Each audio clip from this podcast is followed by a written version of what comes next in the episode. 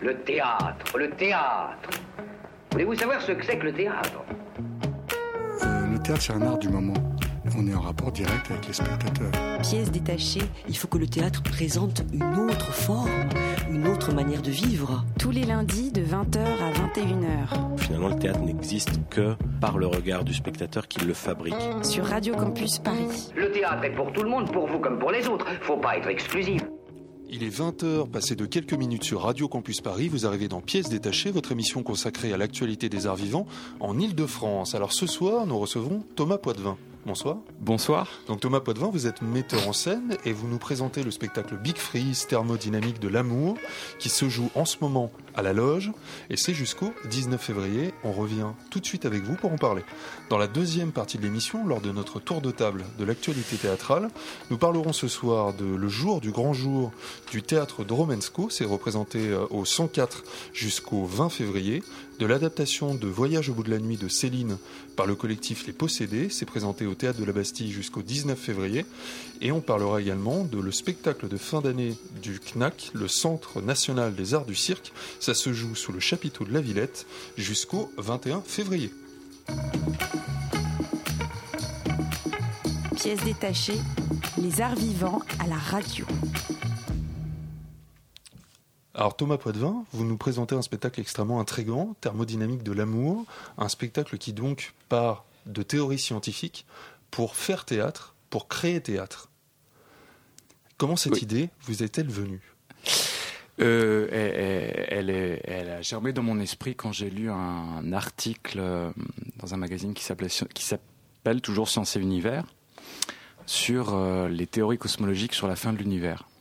Euh, et l'auteur de cet article est Oriane Diou, qui est euh, sur scène dans le spectacle avec nous, parce que je l'ai contacté après. Et, euh, j'ai été, quand j'ai lu ça, j'ai été absolument fasciné par le fait que des, des mecs sérieux, des scientifiques, prévoyaient la fin des temps. différents scénarios. Donc au départ, on avait le Big Bang, et à la fin, le Big Crunch, le Big Rip, le Big Freeze. Voilà, et la théorie qui m'a le plus euh, frappé, c'est le Big Freeze, qui est euh, quelque part la plus anxiogène, qui est euh, une, mort lente et froide de l'univers où les astres s'écartent les, uns des autres et où plus rien ne se passe. Et j'ai, j'y ai vu, j'ai déjà vu à ce moment-là une espèce de, d'analogie avec ce qui se passe peut-être dans la société en ce moment ou dans l'économie, une espèce de, choses qui se gèlent comme ça, qui continuent. Euh. Une séparation progressive des éléments qui amène euh, un refroidissement général?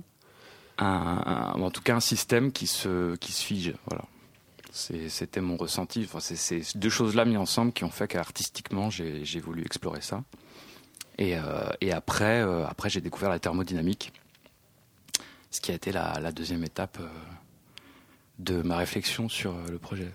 Et du coup, vous avez, donc vous avez lu cet article, après vous avez découvert la thermodynamique, et là vous nous disiez tout à l'heure que sur le plateau il y a en effet euh, une journaliste scientifique. Oui. Et, euh, qui n'est pas comédienne du tout. Qui n'est pas comédienne du tout, un astrophysicien. Un astrophysicien et des comédiens professionnels. Donc dès le départ euh, du processus de création, vous vouliez qu'il soit sur le plateau ou c'est venu peu à peu?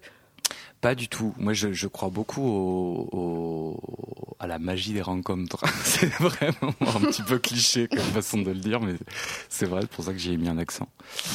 Euh, c'est euh, quand j'ai fait la première étape de travail, la maquette, au Théâtre 13, j'ai contacté Oriane euh, sur Facebook. il se trouve qu'on s'est rencontrés et qu'on a eu envie de travailler ensemble. Et après, c'est devenu logique de, de, oui, de mettre des scientifiques sur le plateau.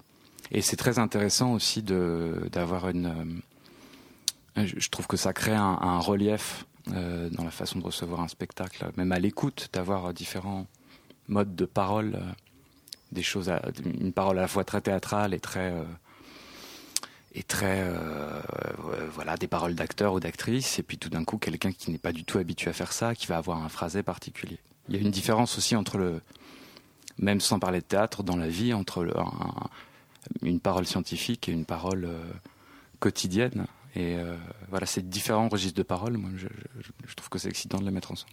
Mais du coup, euh, vous avez travaillé différemment ou de la même façon avec les comédiens professionnels ou la journaliste et l'astrophysicien, étant donné que même s'ils ont, c'est une parole différente, euh, la parole d'un colloque universitaire ou journalistique, dès lors qu'elle est sur un plateau, devient de toute façon théâtre. Donc, comment mhm. vous avez travaillé avec eux? En répétition Oui. Euh, déjà, les scientifiques, j'ai travaillé avec eux souvent sans les comédiens, puisque moi-même, je ne suis pas scientifique, voire je ne suis vraiment pas scientifique, donc je m'intéresse beaucoup à la science, mais j'ai vraiment besoin qu'on m'explique euh, plusieurs fois toutes ces théories un peu compliquées. donc je, travaillais avec eux euh, euh, à côté, et puis au moment où on a vraiment fait les répétitions là pour le pour le spectacle à la loge et à la faïencerie, on a ils, sont tenus en répétition, oui, et et non, c'était vraiment une coopération, une, une j'ai pas eu vraiment de différence dans ma façon de les, diriger ou de les. Vous leur avez demandé d'être eux-mêmes, comme, comme dans un colloque universitaire finalement. Oui, oui, oui, on peut dire ça, oui. Parce que là, sur le plateau, donc il y a une espèce de fausse conférence qui se qui, se déroule, qui mhm. nous explique la thermodynamique. Fausse, fausse. Euh, fausse vraie conférence, on va dire. Et euh, des euh, comédiens professionnels qui mettent en lumière, on va dire d'une façon interhumaine, la thermodynamique. et comment en fait vous avez travaillé tout le processus. Enfin, j'imagine que c'est très long. C'est pas un texte, une pièce, voilà, contemporaine qu'on va mettre en scène. Là, le processus de création a dû être vraiment différent. Est-ce que du coup, vous, êtes passionné par ça? Euh, vous avez fait lire aux comédiens euh, des articles, euh, vous leur avez fait regarder des films, aller à des conférences ou je ne sais quoi? Ben, je, leur, ai parlé beaucoup des, voilà des, d'articles scientifiques que je lisais ou je, je, leur envoyais et on en discutait après. Et, euh, et je, j'ai oublié ce que je voulais dire.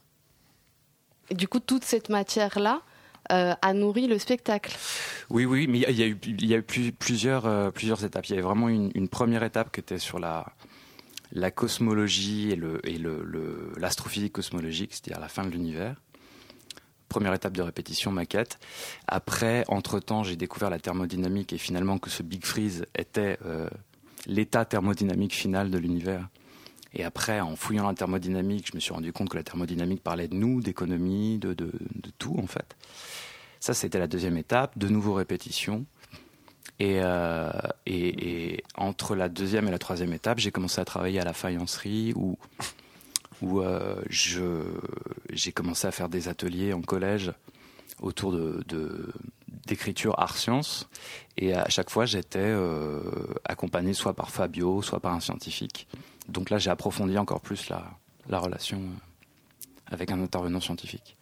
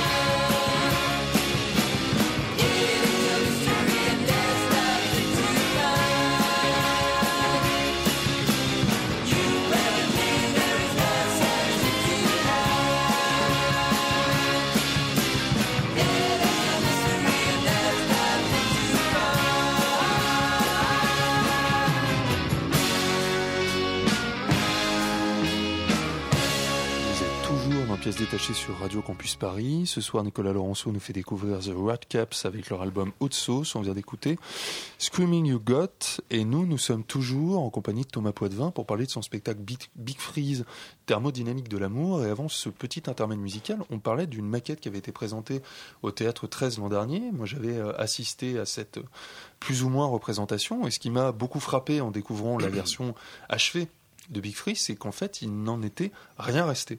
Des scènes que j'avais pu découvrir il y a un an et qui pourtant déjà, dans cet esprit, euh, présentaient avec des comédiens euh, des mises en situation de théorie scientifique. Alors pourquoi ce changement radical? Parce qu'il fallait se reconcentrer très précisément sur des déclinaisons de la thermodynamique ou parce que finalement la fin de l'univers et la cosmologie ne portait pas, n'était pas en capacité de vraiment porter le spectacle sur une durée plus longue. Je me suis, euh, je me suis vraiment beaucoup interrogé là-dessus.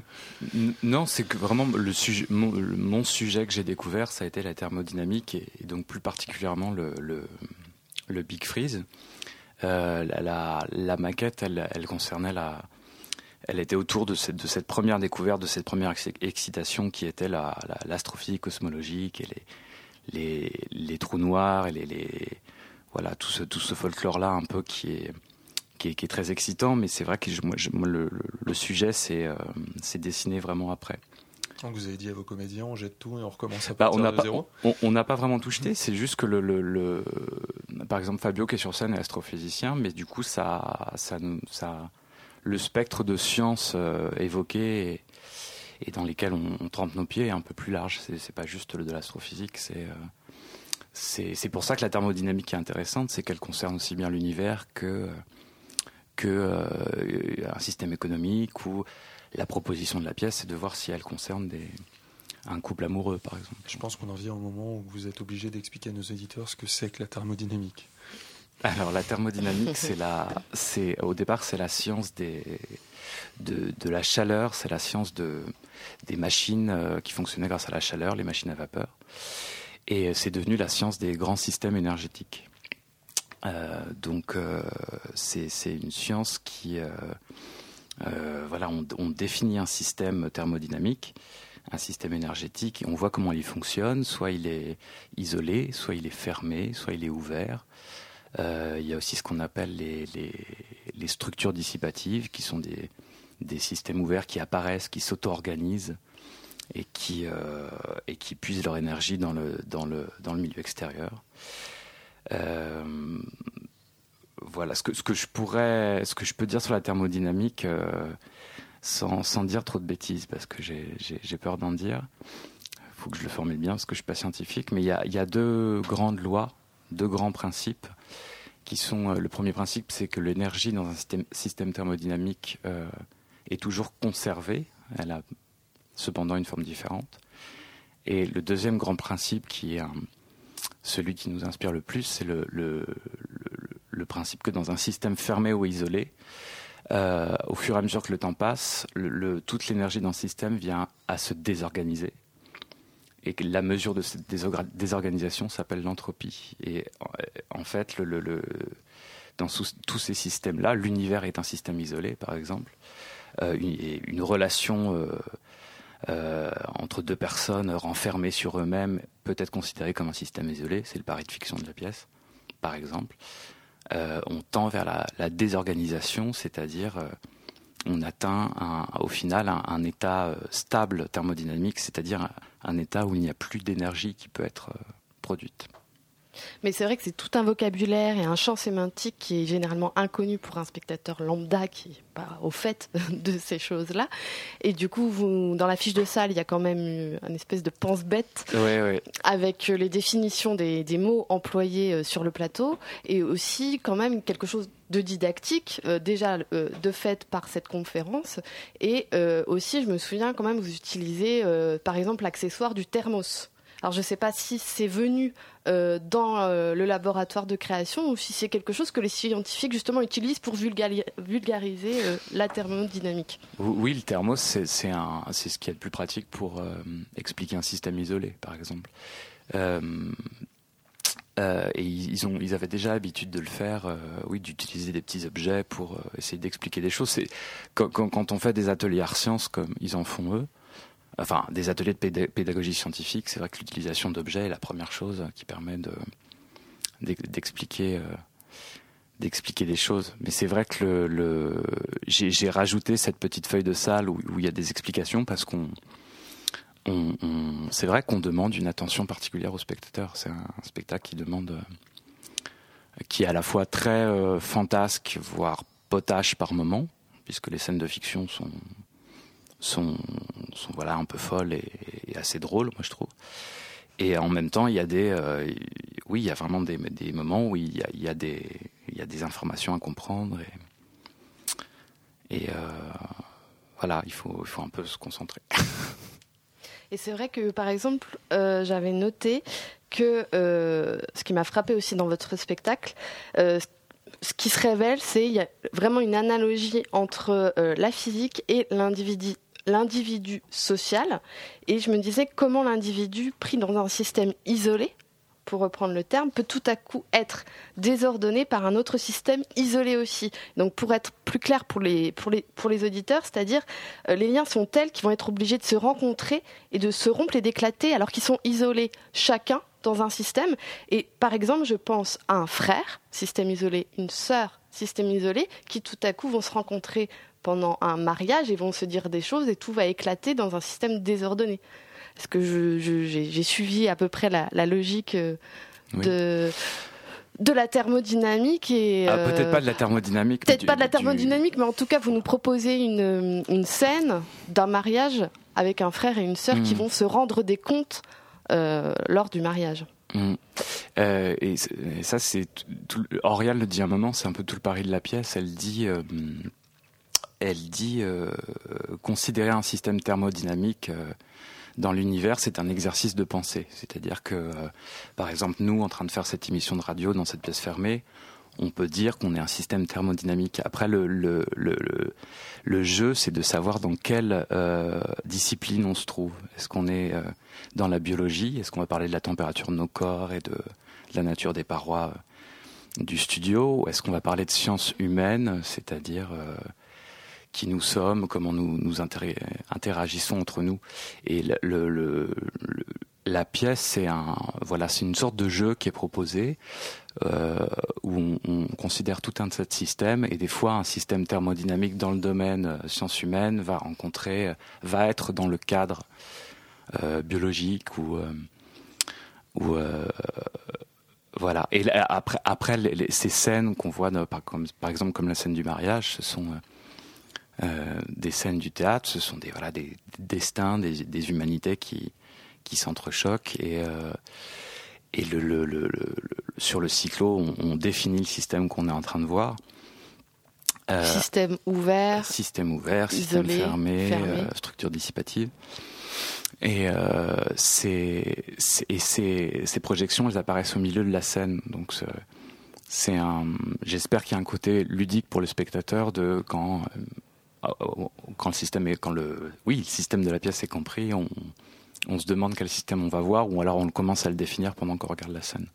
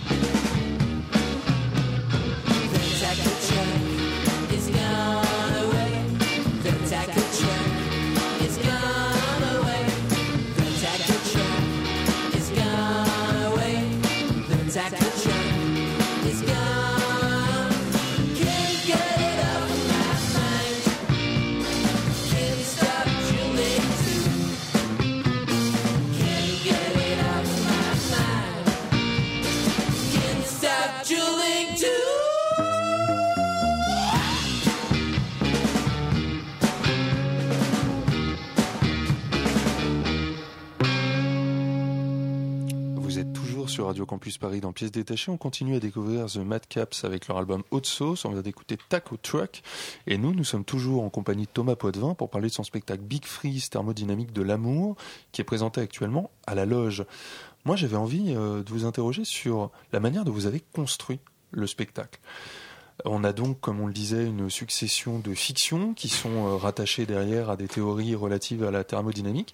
Alors ce spectacle, est-ce que vous l'avez construit avec euh, un certain nombre de euh, situations de, la théorie thermodynamique et vous avez demandé à vos comédiens derrière de les illustrer ou est-ce qu'au contraire vous les avez laissés assez libres de d'inventer des situations sur des relations interpersonnelles que derrière vous avez légendé avec euh, les termes scientifiques relatifs à la thermodynamique. Est-ce que vous est-ce que vous les avez contraints sur les, situations à, illustrer, ou est-ce que vous les avez laissés assez libres pour ensuite rattacher aux propos scientifiques?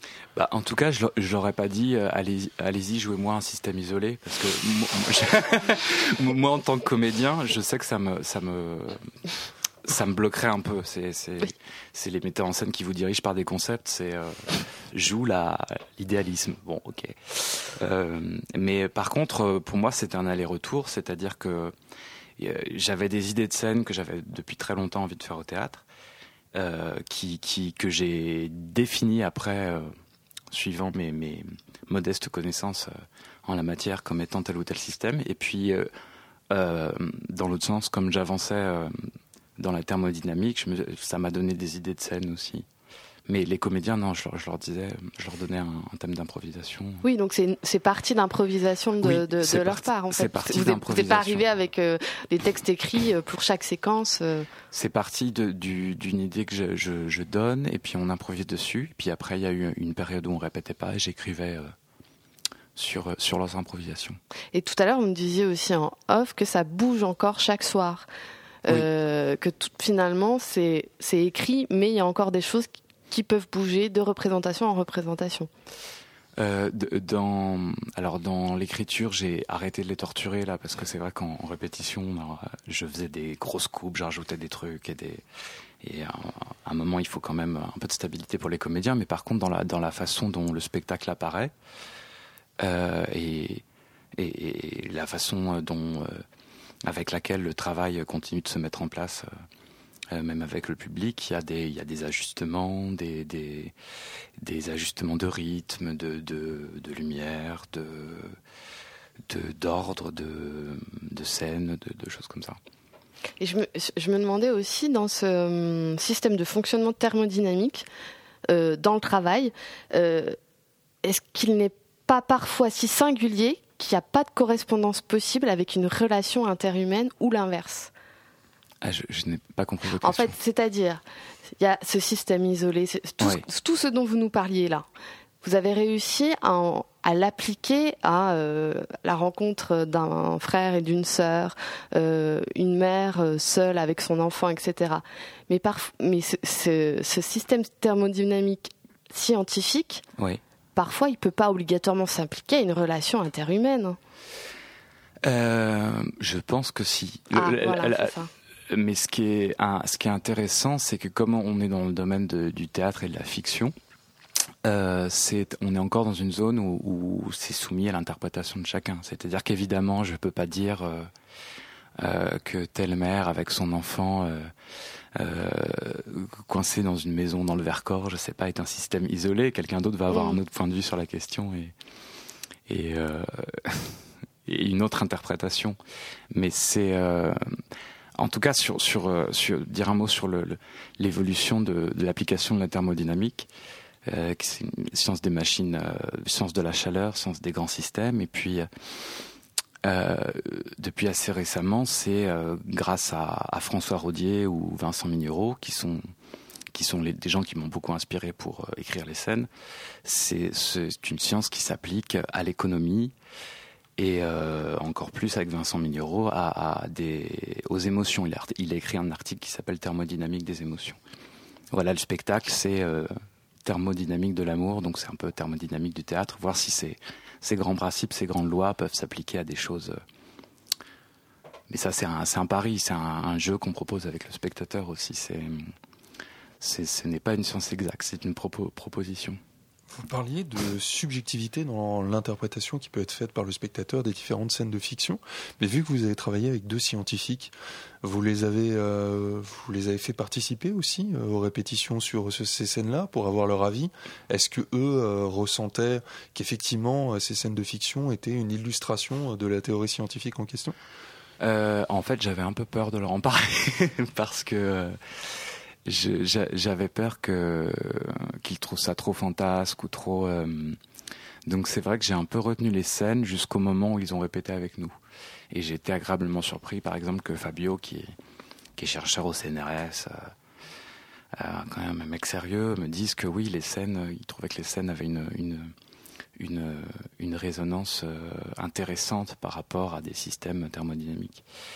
Euh, mais après, ça c'est ma, petite parano à moi, mais c'est quand, quand j'ai travaillé avec un autre scientifique qui s'appelle Laurent Trouboul, qui est, physicien, et, on a beaucoup parlé de ça. Qui il me disait que la science c'est un c'est un, espace dépassionné et que euh, quand on l'aborde d'une façon quotidienne, c'est-à-dire passionnée, euh, il y, a, y a parfois des difficultés de communication entre, entre un inter- interlocuteur scientifique et un interlocuteur lambda comme moi. Par exemple, quand on se dit euh, qu'est-ce que c'est que l'infini euh, Qu'est-ce qu'il y a après l'univers euh, tout, ça, en fait, il y a une petite panique là-dedans quand on aborde cette question-là avec notre cerveau euh, quotidien, entre guillemets. Et le scientifique fait une, séparation entre cette façon d'aborder le problème et puis une façon scientifique qui est tel fait va avec tel fait, avec telle théorie, va avec tel truc. Donc, moi, c'est vrai que des fois, j'avais un. J'avais avec toute ma fantaisie, j'avais, j'a- je, je faisais attention à la façon dont, je la présentais à mes scientifiques, mais je, je me suis un peu, euh, j'ai un peu sous-estimé leur fantaisie à eux, je pense. Ben, il nous reste à vous remercier, Thomas Poitvin. Donc, je rappelle à nos auditeurs que s'ils veulent découvrir des applications pratiques de la thermodynamique, ils peuvent aller découvrir Big Freeze Thermodynamique de l'amour. Ça se joue au théâtre La Loge et c'est jusqu'au 19 février. Merci beaucoup d'avoir été avec nous ce soir pour en parler. Merci beaucoup.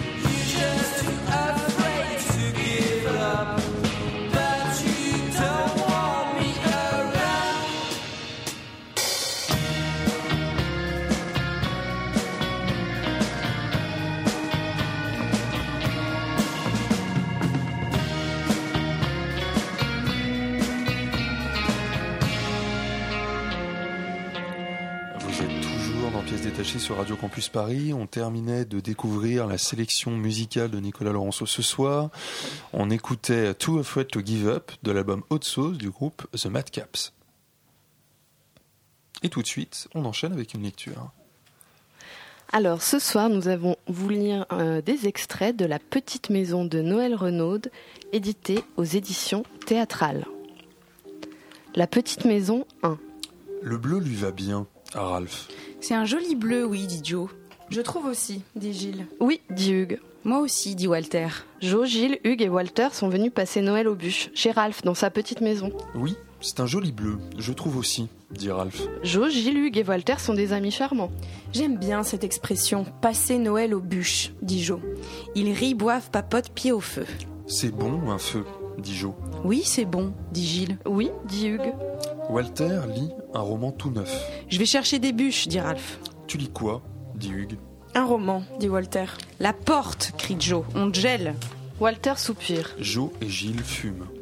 Hugues, Dodeline. Est-ce que c'est mal écrit, dit Walter Ralph revient avec son panier de bûches. Il gèle, annonce Ralph. Normal, Normal. c'est l'hiver. Et puis on s'extasie sur le silence, le bonheur d'avoir les pieds au feu. Puis Ralph dit qu'il va faire des travaux. Il ôte son cache-nez bleu, l'enroule à la patère à laquelle prend, pend un trench coat. Les travaux, donc. Il va, dès le printemps, il montre à ses amis avec des gestes, modifier l'agencement du rez-de-chaussée, abattre une cloison, créer un corridor pour améliorer la circulation, casser le plafond, modifier l'espace. Hugues est perplexe. Gilles et Walter aussi. Jo est le seul à trouver ça bien. Je trouve ça bien, moi, dit Jo. Quoi? Tous ces changements, dit Jo. Moi je ne sais pas trop, dit Gilles. Je l'aime bien, ta baraque, dit Walter. Comme elle est, dit Walter. Moi aussi, dit Hugues. Faut voir, dit Gilles. J'ai les pieds crottés, dit Hugues. C'est normal, c'est l'hiver. La petite maison 2. Voilà ma petite maison, dit Lily. Et un jardin mignonné comme tout, s'extasie Rosette. Et bien situé, très bien situé sur cette hauteur, montre Lily. Le genre de petite maison qu'on rêve d'habiter avec un mari, rit Rosette. Avec des enfants, des beaux-parents, avec des amis qui vous visitent à Noël, avec la cheminée pour les feux de bois, enchaîne Lily. Les Noëls aux bûches, crie Rosette. Et le labrador, elle crie. La famille rassemblée autour de l'âtre où brûlent des bûches, elle crie. Une chouette maison. Bien aménagée par le propriétaire d'avant, confie Lily, oui. Il a fait plein de travaux, explique Lily. C'était avant, montre Lily. L'ancien agencement du rez-de-chaussée, avec une cloison là où il n'y en a plus. Le corridor qui par contre est là et qui n'y était pas. Le plafond qui était alors qu'il n'y est plus. Un tout autre espace. Rosette s'inquiète de son fils. Lily la rassure. Il est dans le jardin. Il joue avec le chien, dit Lily. Ah, fait Rosette, rassurée. La petite maison, 4. J'ai mis des poissons. Rosette, regarde les poissons. Mais il y a les hérons, dit Lily. Rosette lève la tête au ciel pour voir les hérons. Rosette ne voit aucun héron. Rosette songe perplexe aux hérons. Les hérons mangent les poissons, dit Lily. Il faut bien que les hérons mangent, dit Lily. Elles sont sur la terrasse, le soir tombe, il fait frais. Elles boivent des jus dans des carafes. Et ton fils, dit Lily. Et Rosette guette les hérons sans y croire. Mon fils est chez Paul, dit Rosette. Les hérons ne volent pas dans le noir, dit Lily. La petite maison, 29. Bonjour, dit le héron. Je dérange dit le héron. Ah, dit Lily, comme vous êtes tout petit, tout petit. Il me faut du poisson, dit le héron. Toujours plus de poisson, dit le héron. Car sans poisson, dit le héron, nous mourrons, nous les hérons. Je sais, dit Lily, mais je ne sais plus compter, dit Lily. Je ne sais plus rien de rien, je ne vois plus rien non plus, dit Lily. Où êtes-vous, dit Lily? Je suis là, dit Karl. Je vais vous embrasser, dit Jo. Vous baiser les joues, vous manger la barbe, dit Jo. Vous boire aussi. Vous aimez sans mesure, sans aucune mesure, dit Jo. Faites, dit Karl. Faites, dit Karl. Faites, dit Karl. Faites, mais ne me faites pas mal, surtout pas mal, dit Karl. J'aurai votre peau si douce, dit Jo. Lily mange un poisson et Lily trouve ça très très bon. Le héron rit. Karl se secoue. Et Joe parle tant et plus, sans s'arrêter, agite les bras, menace, tangue, ouvre la porte et s'en va, main dans les poches. J'ai rêvé, dit Lily. Il s'agit d'une, il s'agit d'une, d'une, d'une histoire. Euh, c'est-à-dire qu'en fait, il s'agit plus d'un, d'un concept d'histoire. Et voilà, c'est l'heure de notre tour de table de l'actualité théâtrale. Alors ce soir, on va parler du spectacle de fin d'année du Centre national des arts du cirque qui se jouait sous le chapiteau de la Villette, de l'adaptation de Voyage au bout de la nuit de, Ferdinand, de Louis-Ferdinand Céline par le collectif Les Possédés qui est présenté au théâtre de la Bastille. Et on commence tout de suite avec le jour du grand jour du théâtre de Romensco qui est présenté au 104 jusqu'au 20 février. Et c'est Magali qui nous en parle. Oui, alors le théâtre Romensco, c'est d'abord un lieu, un espace particulier et insolite. C'est une petite cabane en bois au milieu de la halle du 104. On est invité à s'asseoir dans un dispositif bri- bifrontal, euh, serrés les uns contre les autres, il faut, faut le dire, parce que c'est important, parce que du coup le, corps du spectateur voisin, il est beaucoup plus prégnant qu'habituellement. Du coup, c'est une façon de reconstituer la conscience du collectif, du public aussi. hein. On n'est pas seul, on est ensemble. Et cela fait partie du rituel. Sur la scène, euh, planche en bois, enfin tout est en bois, euh, il y a une sorte donc de long couloir au milieu de nous, euh, comme une piste de cirque finalement, avec des coulisses à cour et à jardin, et vont défiler devant nous toute la, va défiler devant nous toute la troupe du théâtre. Alors, il s'agit de donner à voir toutes sortes de processions ritualisées qui ponctuent nos vies, euh, d'un banquet de mariage à un enterrement, à un baptême ou encore un repas de famille ou un repas d'un couple qui s'ennuie à, mourir. Ça commence avec une première scène qui m'a un peu déroutée, à vrai dire. Il euh, s'agissait de convoquer sur le plateau le rituel d'un conseil municipal absurde, avec un texte qui se voulait, euh, je pense, assez drôle, cynique, mais moi, ça m'a laissé vraiment de marbre. Et puis, peu à peu, quand même, j'ai réussi à- à me laisser embarquer, je me laissais prendre au jeu poétique des images. En fait, tout ce théâtre, c'est de donner les clés d'un rituel connu, dont je vous citais tout tout à l'heure, le banquet de mariage, euh, le baptême, etc. Et puis tout à coup, ça se casse, comme un mécanisme d'une horloge cassée. Et c'est cette fêlure qui est vraiment très belle et sur laquelle il travaille. Comme par exemple ce long défilé de mariés qui n'en finit plus de se marier, que ce soit des hommes, des femmes, des nains, des géants, des morts qui se marient dans une ritournelle sans fin, ou encore le bal des hommes et des femmes qui dansent avec les morts, euh, c'est des espèces de pantins, toujours accompagnés d'une musique tzigane au violoncelle ou à l'accordéon. C'est vraiment aussi un héritage du théâtre de, de Cantor.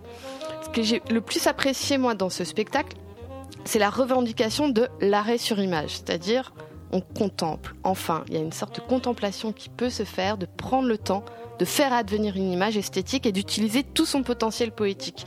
Et c'est vraiment rare aujourd'hui, je trouve, dans un spectacle, qu'on prenne autant de soin à soigner une image, quitte à être redondant. Elle a existé, cette image, elle va rester en moi et vraiment, moi, je vais m'en souvenir un peu comme dans un rêve.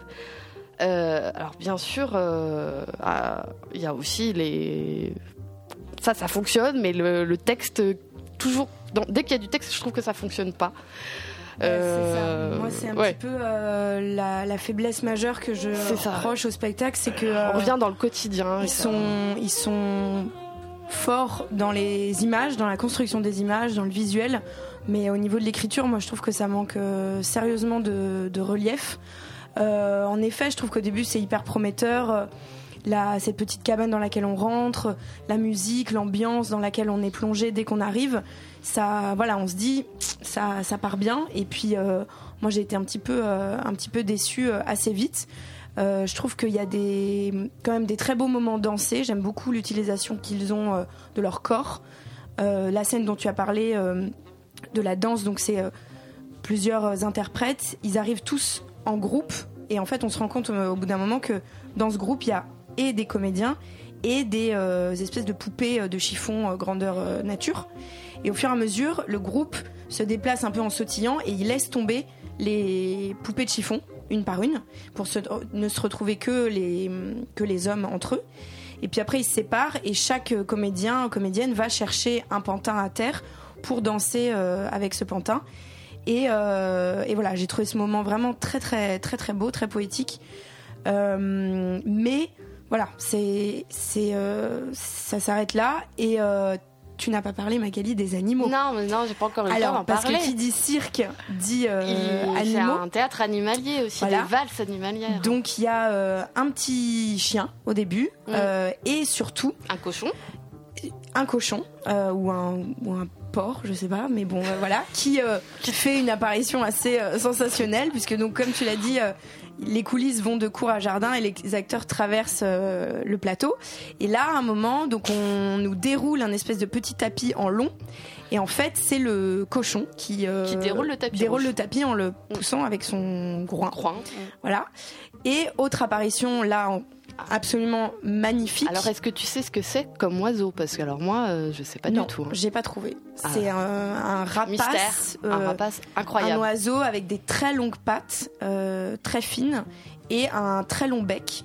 Et des très grandes et des ailes absolument magnifiques quand il les déploie. Et, euh, et voilà, c'est un des moments de grâce du spectacle. Mais malheureusement, on le, ça, on le sait, les animaux, dès qu'ils arrivent sur un plateau, ils ont une, une organicité qui est telle que ça éclipse complètement les, les comédiens, les humains. Et euh, ça, c'est dommage, quoi. Ça leur fait, euh, ça leur fait défaut. Donc voilà, moi j'ai été un- beaucoup plus euh, scotché par euh, l'apparition de cet animal que par tout le reste du spectacle, à vrai dire. Donc c'est le jour du grand jour du théâtre de Romensco. C'est présenté au 104 jusqu'au 20 février. On continue tout de suite avec l'adaptation du Voyage au bout de la nuit de Louis Ferdinand Céline par le collectif Les Possédés. C'est présenté au théâtre de la Bastille et c'est Margot qui nous en parle. Alors oui, euh, depuis leur spectacle euh, Tout mon amour, il y a quelques années au théâtre de la Colline, euh, que j'avais adoré. Je suis avec intérêt le travail du collectif Les Possédés, même si j'avais été un petit peu déçue et on en avait parlé l'année dernière euh, par leur Platonov. euh, euh, je voulais continuer mon exploration de leur travail et donc ne pas manquer ce qu'ils proposent au théâtre de la Bastille cette année. Donc il y a une adaptation du roman de Marcel Proust du côté de chez Swann et Voyage au bout de la nuit, donc de Louis Ferdinand Céline, dont je vais vous parler. Alors, on connaît tous Voyage au bout de la nuit, la plupart du temps, soyons honnêtes, sans l'avoir lu, n'est-ce pas? Et donc, quand je me suis retrouvée dans la salle pour un seul en scène de presque deux heures, adapté d'un texte monument de la littérature française que je n'ai jamais lu, j'ai eu un peu peur. Et je dois avouer qu'au début, euh, la langue de Céline m'a paru, un peu euh, âpre. Et scéniquement parlant, il n'y avait pas grand-chose à quoi se raccrocher. Rodolphe Dana, donc acteur metteur en scène star du collectif Les Possédés, est seul en scène pour interpréter Ferdinand Bardamu, le narrateur. La scénographie est on ne peut plus simple. Sur scène, des tables en acier rectangulaires de différentes tailles et de différentes hauteurs. Au début, l'acteur circule entre elles, mais sans plus.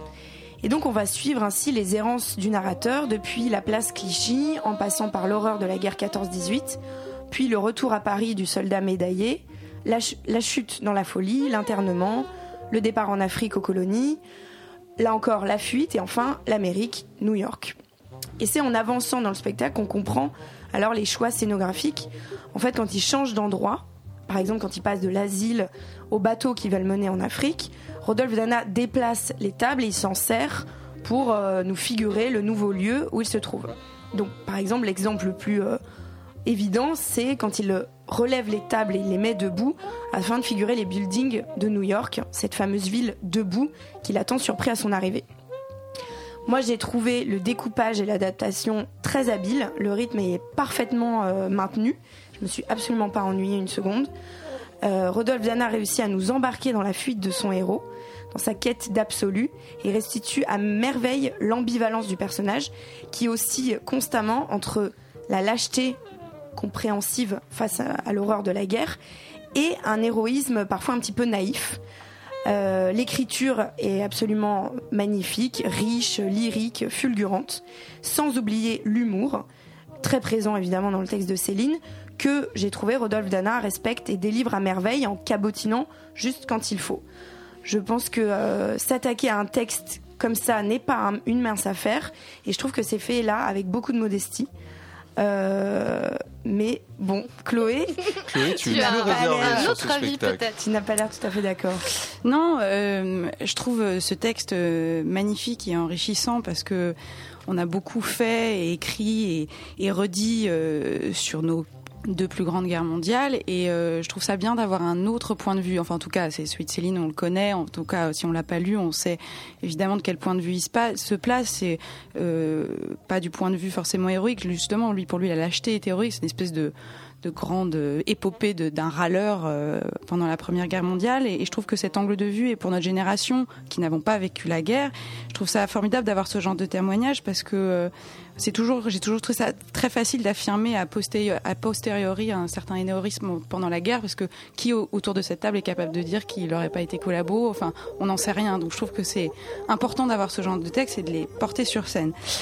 Alors j'ai retenu le mot de Margot qui est le terme restituer.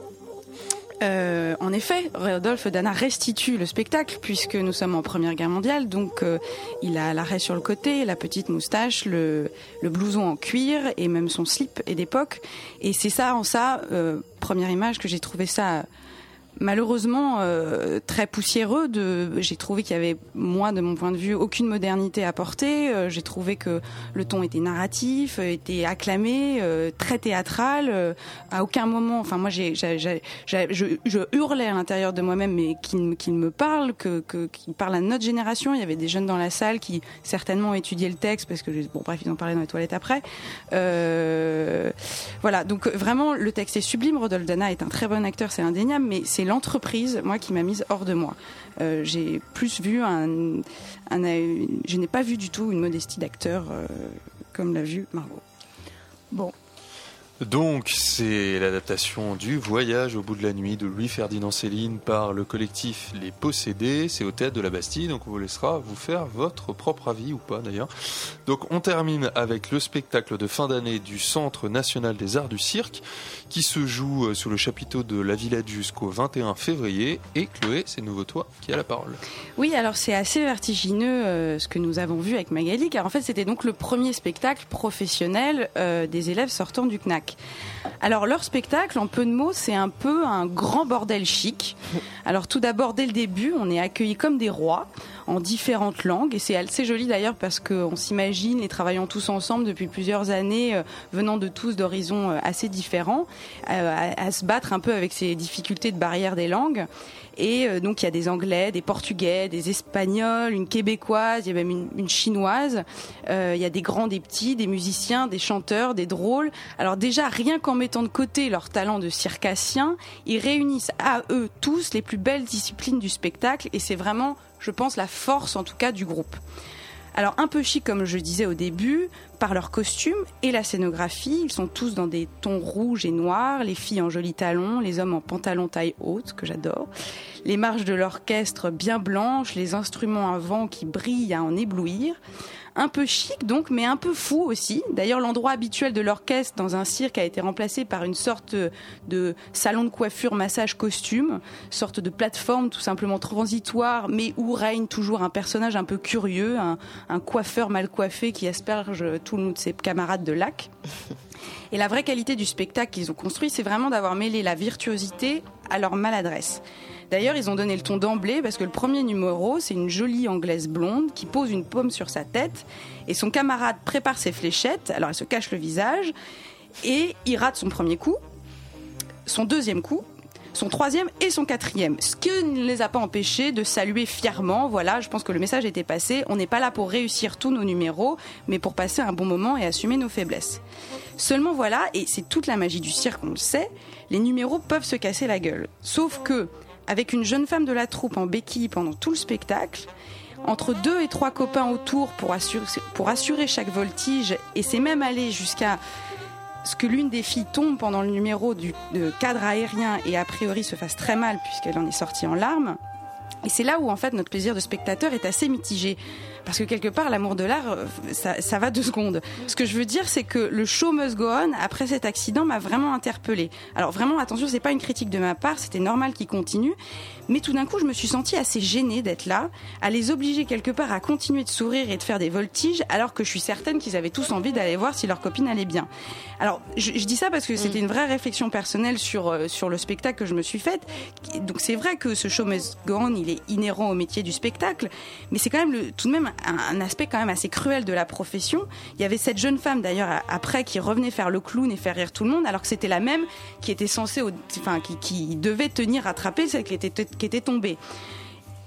Et à part ça, voilà, c'est aussi, euh, je, bah, je passe du coq à l'âne là tout d'un coup, mais euh, dans l'ensemble du spectacle, c'est quand même un spectacle de sortie d'école. Alors comme tout le monde doit être mis en avant, c'est vrai que tout le monde a son, son moment et du coup ça manque un peu, un peu de cohérence.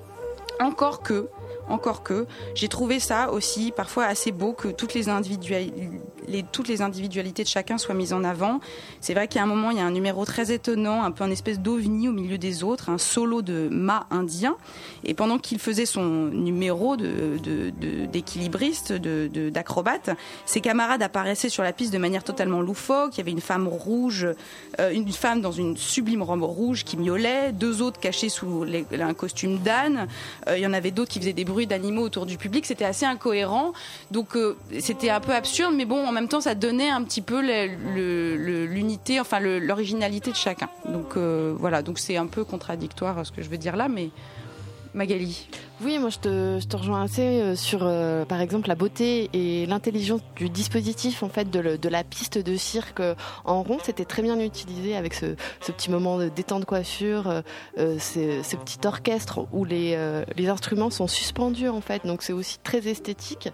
Euh, J'ai beaucoup aimé leur, leur énergie, le fait qu'ils soient aussi polyvalents, polyglottes. Du coup, obligatoirement, ça, ça donne une richesse euh, tant dans Ah le oui, j'ai pas, ils sont tous dans les voix, tous musiciens, tous chanteurs. Euh, chanteurs. Enfin, ouais. on leur demande peut-être même trop finalement, mais quelque part c'est aussi l'héritage du, du circassien qui devait tout faire.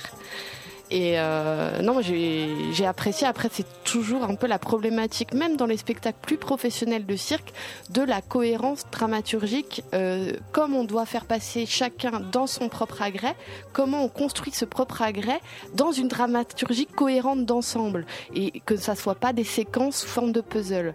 Donc c'est- tout la difficulté, je pense, de la, de la question dramaturgique du nouveau cirque aujourd'hui.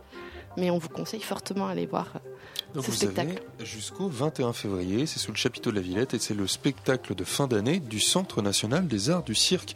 Nous on arrive à la fin de cette émission. Donc je vous rappelle qu'on a eu le plaisir ce soir de recevoir Thomas Poitvin qui nous a parlé de son spectacle Big Freeze thermodynamique de l'amour que vous pouvez découvrir à la loge jusqu'au 19 février. Lors de notre tour de table de l'actualité théâtrale, on a parlé ce soir de Le jour du grand jour du théâtre Dromensko. C'est présenté au 104 jusqu'au fin février. De l'adaptation de Voyage au bout de la nuit de Louis-Ferdinand Céline par le collectif Les Possédés. C'est présenté au théâtre de la Bastille jusqu'au 19 février.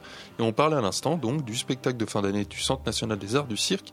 Ça se joue sous le chapiteau de la Villette jusqu'au 21 février. Nous avons présenté également ce soir une petite lecture par nos soins d'extraits de La Petite Maison de la dramaturge Noël Renaud, édité aux éditions théâtrales.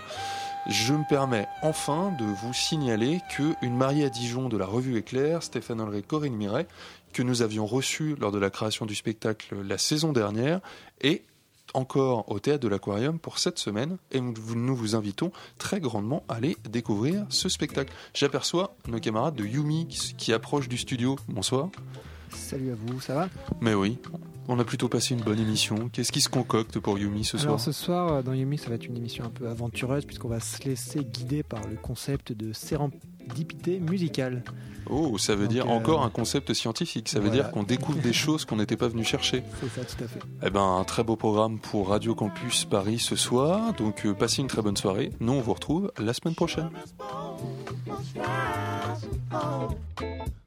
I'll be there to see you through. Just as long as there is time.